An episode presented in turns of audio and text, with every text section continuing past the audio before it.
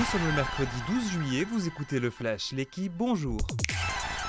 La belle opération de Pelio Bilbao sur le tour. L'Espagnol s'est adjugé hier la dixième étape au sprint à Issoire. Il a dédié sa victoire à Gino Madère, son coéquipier décédé le mois dernier sur le Tour de Suisse. Bilbao met ainsi fin à 5 ans de disette pour les cyclistes ibériques sur la grande boucle. Surtout, il passe de la 11e à la 5e place du classement général. Devant, le quatuor de tête reste inchangé. Le Doubs est amer.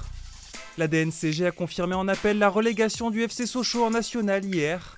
Le groupe Nanking, propriétaire du club, n'a pas été en mesure de combler le déficit prévisionnel pour la saison à venir.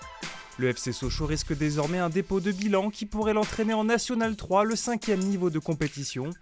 Fondé en 1928, le club doubiste a remporté deux championnats de France dans les années 30 et deux Coupes de France, dont la dernière en 2007. Il avait terminé 9ème de Ligue 2 la saison dernière.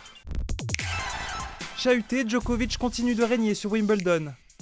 Le Serbe est venu à bout d'Andrei Roublev hier en quart de finale. Mené d'un set par le russe, Novak Djokovic s'est finalement imposé en 4 manches.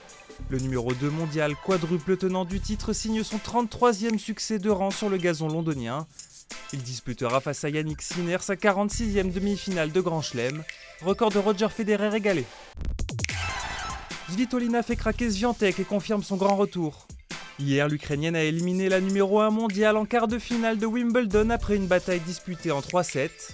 Neuf mois après avoir donné naissance à sa fille, Elina Svitolina va disputer sa première demi en Grand Chelem depuis 2019.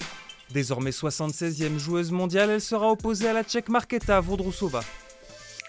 Merci d'avoir écouté le Flash l'équipe. Bonne journée.